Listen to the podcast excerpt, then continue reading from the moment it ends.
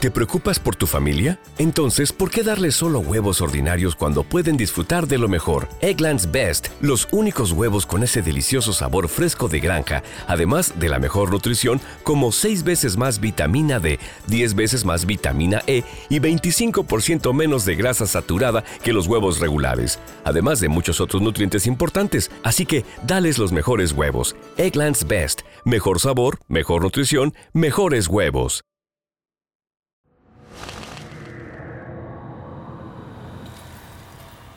Hola terroríficos, ¿cómo les va? Muchas gracias por seguirnos y acompañarnos en cada relato. Sean bienvenidos a este espacio donde tratamos de desconectarnos de la rutina diaria y disfrutar de un relato de terror. Los invito a que se preparen su bebida favorita, se relajen e imaginen que son parte del relato. No olviden que pueden escucharnos en todas las plataformas de podcast y en YouTube. El siguiente es un relato escrito por nuestro amigo Richard. Como siempre, el uso de audífonos es sugerido. Volumen arriba, apagar la luz y disfrutar. Esto es, Hablemos de Terror. Bienvenidos.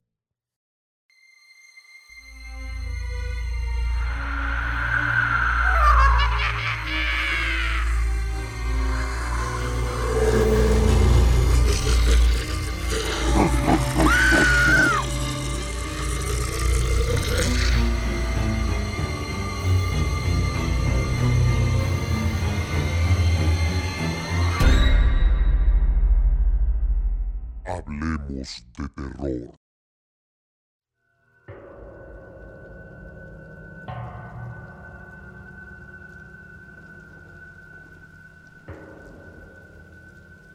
¿Cuál es el peor momento para que te cuenten una historia de terror? Fue la pregunta que nos hizo José Manuel, uno de mis mejores amigos mientras compartíamos cervezas alrededor de la fogata. Era nuestra primera noche de acampada en una zona boscosa del valle, en la cuarta región, de donde era oriundo José Manuel. Pero llevaba 10 años viviendo en la capital, donde nos hicimos inseparables amigos. Al cumplir 18 años, y gracias a una beca de estudios, decidió partir de este lugar buscando mejores oportunidades, que por cierto acá eran escasas, debido a la lejanía de su pueblo y por lo rural de la zona. Éramos un grupo inseparable de seis amigos de universidad y decidimos pasar un largo fin de semana, aprovechando un par de feriados, que José Manuel visitaría a su familia en este hermoso valle, donde siempre nos invitó. Él no era muy fanático del terror como el resto. Por ello se dedicó a escuchar en silencio nuestras experiencias que trajimos a la fogata, y parecía no asombrarse ni atemorizarse por nada.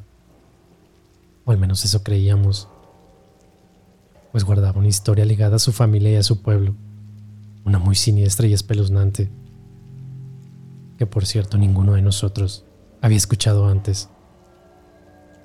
Pensé en su pregunta. Jamás había analizado cuál sería el peor momento para escuchar una historia de terror. Quizás este mismo, respondí. Es como lógico, ¿no? Un oscuro y apartado bosque una fogata y un montón de ruidos de origen desconocido a nuestro alrededor. Por ahí Juan mencionó una carretera, luego de pinchar un neumático, y Francisco aportó con un cementerio. Pero José Manuel intervino. No pregunté por un lugar, sino en qué momento o situación, dijo sin despegar la vista de la fogata. Cruzamos miradas y nos encogimos de brazos algo inquietos por la seriedad con la que José Manuel se estaba tomando su pregunta. Algo nos tenía que contar. ¿Han escuchado hablar del velorio del angelito? Preguntó. Y todos al unísono respondimos que no. Y luego de un silencio incómodo dijo, un velorio. Ese es un horrible momento para escuchar una historia de terror más aún si lo que te cuentan guarda relación con el momento. Nadie intervino. Estábamos más bien expectantes de lo que iba a salir de su boca, y creo todos en nuestras mentes pensábamos, ¿a quién rayos se le ocurriría contar una experiencia de terror en pleno velorio? Lo que les voy a contar es algo muy horrendo. Una tradición completamente oscura y siniestra, de la que está prohibido hablar. Nadie por estos lados quiere recordar la escabrosa tradición, y con el paso del tiempo la han sepultado junto con cada persona de aquella época que vivió para contarlo. Actualmente pocos guardan la historia. Lamentablemente, mi padre es uno de ellos. Él fue quien tuvo que oírla mientras se desarrollaba un velorio. Una historia siniestra y escalofrante de horror. 12 años tenía mi padre cuando ocurrió el año de 1975. Y una terrible desgracia golpeó a la familia.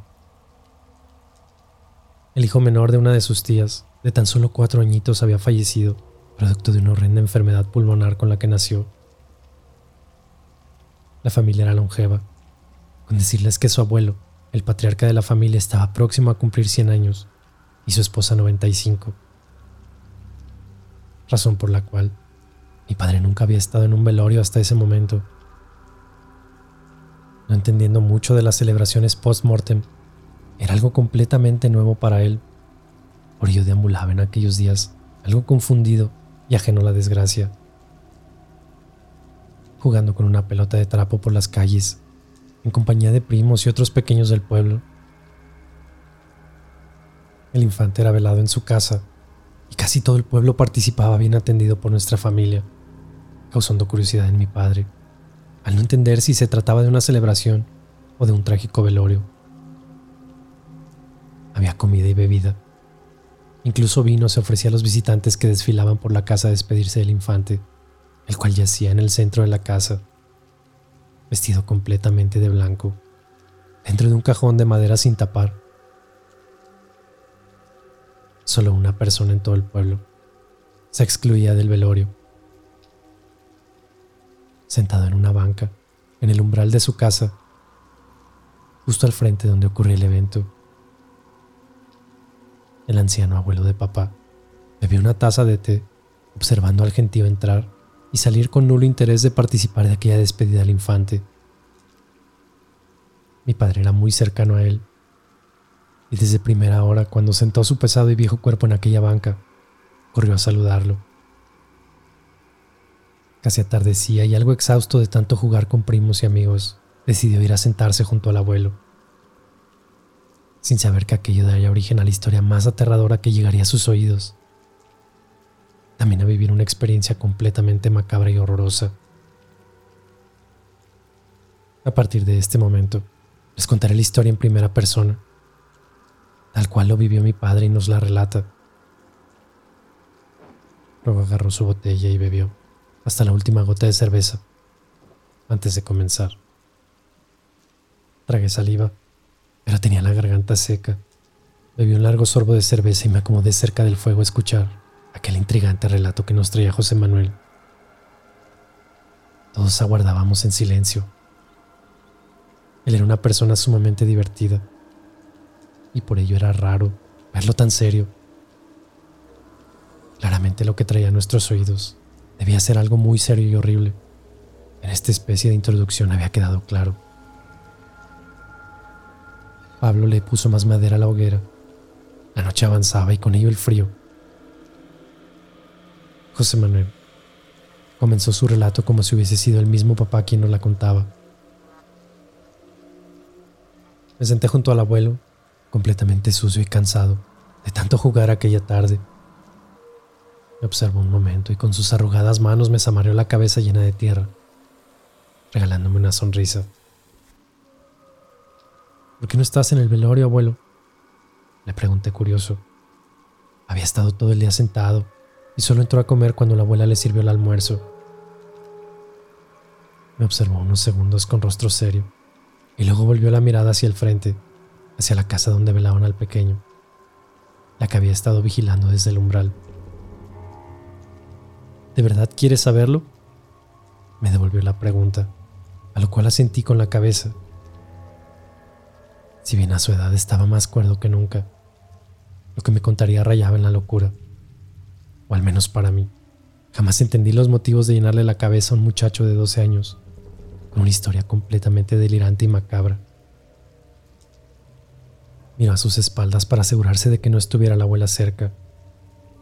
Luego llevó su índice a la boca, dándome a entender el hermetismo con que debía tratar lo que me contaría. Ellos vendrán por la noche. No solo esta, sino todas las noches mientras no sepulten a esa criatura. Vendrán a buscar su alma para evitar que lo exhiban como un objeto de trofeo. En este lugar le hacían cosas malas a los niños cuando morían. Aquí se esconde una oscura tradición, que si bien hace ya casi un siglo dejó de realizarse, ellos no lo saben. Por eso cada vez que muere un niño, vienen por su alma. La muerte y el dolor los llama deambulan por el pueblo espantando a la gente y arrebatándole el alma del fallecido a los vivos. En ocasiones incluso intentan llevarse el cadáver. ¿Ellos quiénes, abuelo? ¿A quién te refieres? Le pregunté completamente asustado. Los niños sin ojos. Todos y cada uno de los niños que han muerto en este polvoriento pueblo me respondió. Antiguamente, cuando un menor de siete años fallecía, se tenía la creencia de que era un ángel que iría directamente al cielo, instaurando la aberrante tradición de celebrar su muerte mediante fiestas casi paganas para el pueblo, en donde exhibían el cadáver del pequeño encima de una mesa o de un altar, vistiéndolo completamente de blanco llenándolo de adornos e incluso acomodándolos erguidos como si estuvieran vivos, para después realizar tétricas sesiones de fotografía post-mortem. Y a veces también los paseaban por las calles. La tradición se llamaba el velorio del angelito y prohibía a su familia llorar su muerte, ya que podía interferir con su ida al cielo.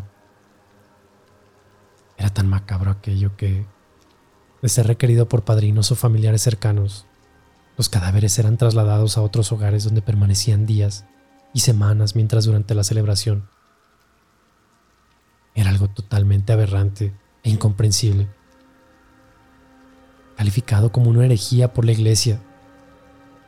Y había incluso familias acomodadas que pagaban a los padres enormes sumas de dinero para arrendar a los angelitos, con tal de tenerlos un día en sus hogares con el motivo de las celebraciones. Luego de semanas, eran enterrados con una extrema putrefacción, debiendo incluso descoyuntar sus huesos en ocasiones para poder meter sus pequeños cuerpos en el ataúd. Comida y alcohol en exceso, todo eso había en estas celebraciones. A causa de las borracheras muchas veces olvidaban a los angelitos, causando horrendos incendios al voltear o descuidar las veladoras donde los cuerpos de infantes prácticamente encontraban una segunda muerte. Así fue como una horrible epidemia de sarampión que azotó al pueblo. Hubo un velorio que duró varias semanas despidiendo a media docena de angelitos que murieron a causa de la peste. El mismo velorio se realizó en un local y la gente completamente borracha a causa del exceso de vino, provocó la quinta noche un grotesco incendio, calcinando los cuerpos putridos de los pequeños angelitos. Algunos juraron que escucharon llantos y gritos horribles fantasmales que provenían de los pequeños mientras ardía el lugar.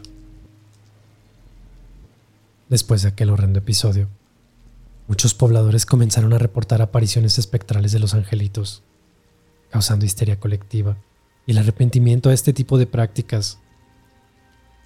Hubo quienes aseguraban que los angelitos ya no eran tal, que se habían convertido en niños malignos cargados de odio y dolor, y que buscaban vengarse de sus segundas muertes. Todo cambió desde aquel momento. Cuando fallecían menores culpaban a los angelitos. Los entierros comenzaron a realizarse de inmediato, sin ser velados, sin siquiera un responso. De lo contrario, ellos vendrían por la noche a reclamar el alma del pequeño fallecido, asegurándose de que nunca más fuera utilizado en aquellas horribles prácticas. El abuelo hizo una pequeña pausa, quitó sus lentes y restregó sus cansados ojos, Algo de tristeza y melancolía lo embargaron. Y luego prosiguió con su relato. Recuerdo cuando una madre recorrió con horror el pueblo durante dos días, buscando el cadáver de su pequeño hijo que velaba en casa. No alcanzó a vivir un año cuando la muerte vino por él. La mujer despertó a la mañana siguiente de su fallecimiento y simplemente el pequeño ya no estaba en su ataúd. Algunos dicen que alguien o que su propio padre robó el cadáver para enterrarlo rápidamente, evitando con ello la maldición y las apariciones fantasmales. Sin embargo, la mayoría piensa que fueron ellos, los niños quemados sin ojos, que ellos fueron los responsables aquella triste y desoladora noche. Caminaron entre nosotros, dejando una estela putrida de carne quemada, la cual duró hasta el amanecer. Hoy en día la muerte de los niños es escasa, pero aún así cuando muere un infante, los que sabemos de aquellos tiempos y prácticas horrorosas, evitamos participar en velorios y funerales. Yo no entraré a esa casa por nada. Solo espero que le den sagrada sepultura a la brevedad. Esta noche vendrán por él, así que te recomiendo te encierres en tu cuarto y no salgas para nada. Aun si escuchas cosas o veas otras que tal vez a tu corta edad no comprendas. Te lo advierto. A esas alturas estaba aterrado y si bien mi casa estaba al frente y continua donde se realizaba el velorio, a distancia parecía toda una travesía.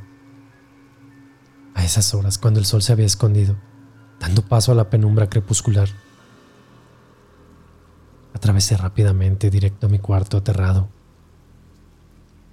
Mis padres seguían en el velorio y parecían haberse olvidado de mí, pero luego de aquel escalofriante relato del abuelo, no me iría a meter por nada del mundo al velorio. Fui a la cocina por un vaso de leche y pan. Regresé al cuarto y cogí mis historietas que papá me traía cuando iba a la ciudad, intentando olvidar un poco toda esta macabra historia. Desperté por un estruendo en la ventana, desorientado, sin saber cuánto había transcurrido. Los perros ladraban en la calle. Tenía la historieta abierta sobre mi pecho pensando que me había dormido tan solo algunos minutos pero no. Todo era quietud en las afueras. Salí del cuarto asustado pensando encontrar a mis padres en el salón, pero toda la casa estaba en tinieblas. Avancé hacia el cuarto de mis padres, confirmando que dormían plácidamente, tal vez desde hace ya bastantes horas. Regresé a mi habitación somnoliento, y al meterme bajo las cobijas nuevamente otro golpe en la ventana me exaltó. Esta vez pude voltear rápidamente y me pareció ver tras el cristal la sombra de una cabeza humana que me observaba con aquella típica postura cuando alguien mira pegado a un cristal. Luego no había nada. No pude gritar del espanto. El corazón se me aceleró, pero pensé que tal vez era mi infantil imaginación, sugestionada por la historia del abuelo. Volví a la cama y me cubrí hasta la cabeza pero no lograba conciliar el sueño.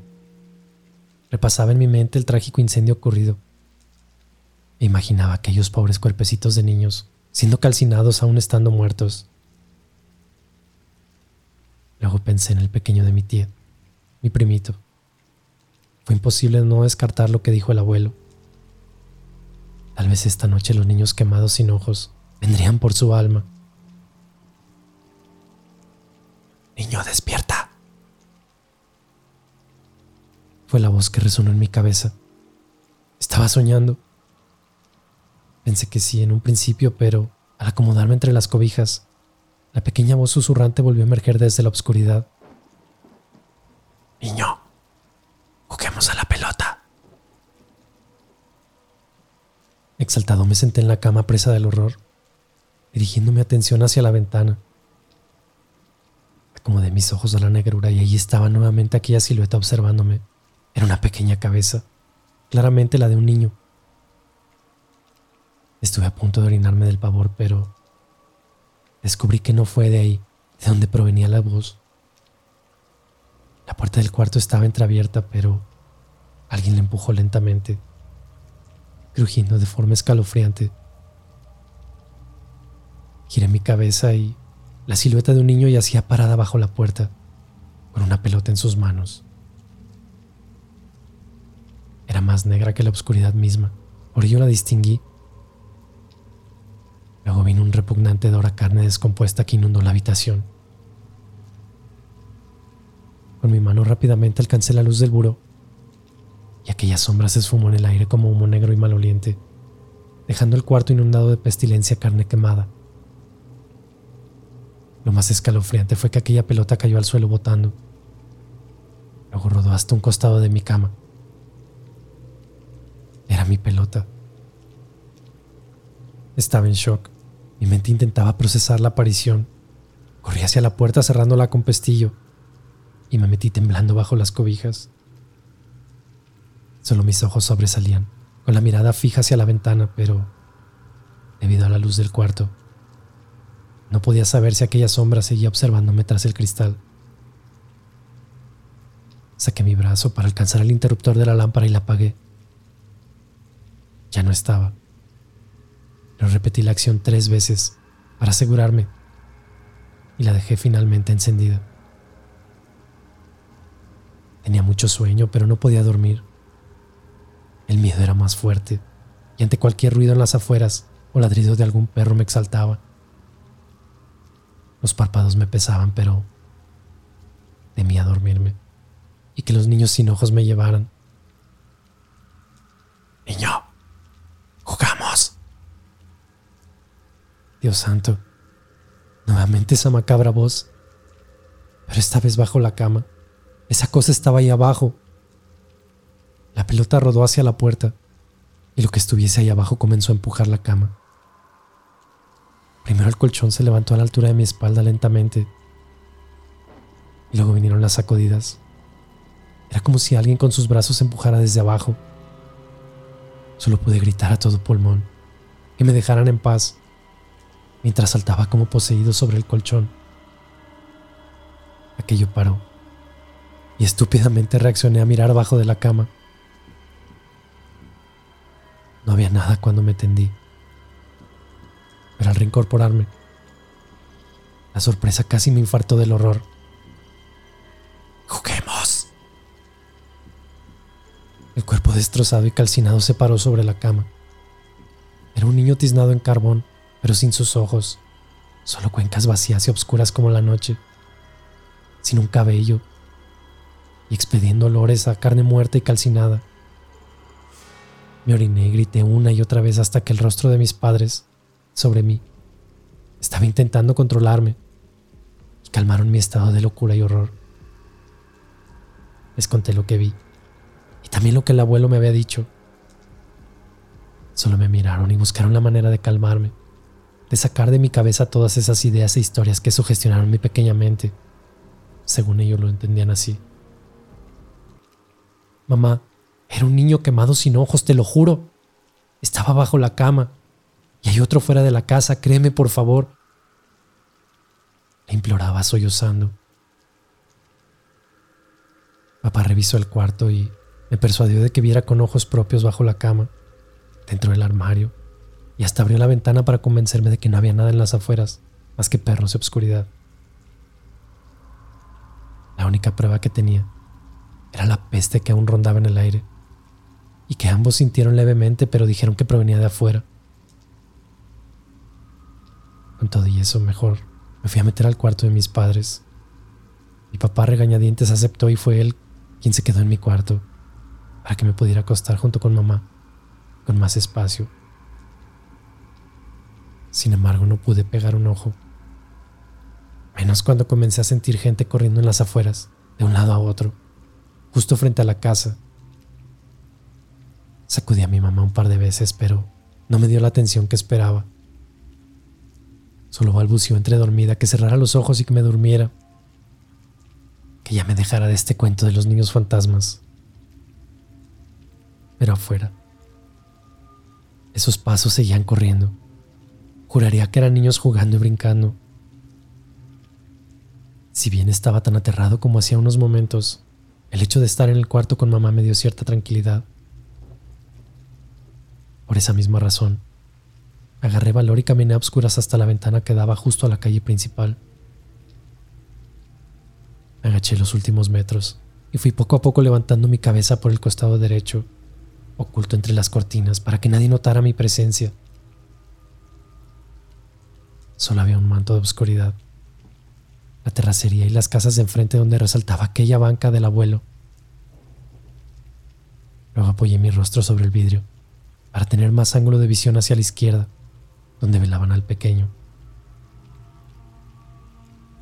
La visión que llegó a mis ojos fue aterradora. No tan nítida como el encuentro en mi cuarto, pero suficientemente clara dentro de la negrura para saber qué era. Primero fue la sombra de un niño que salió de casa de la tía.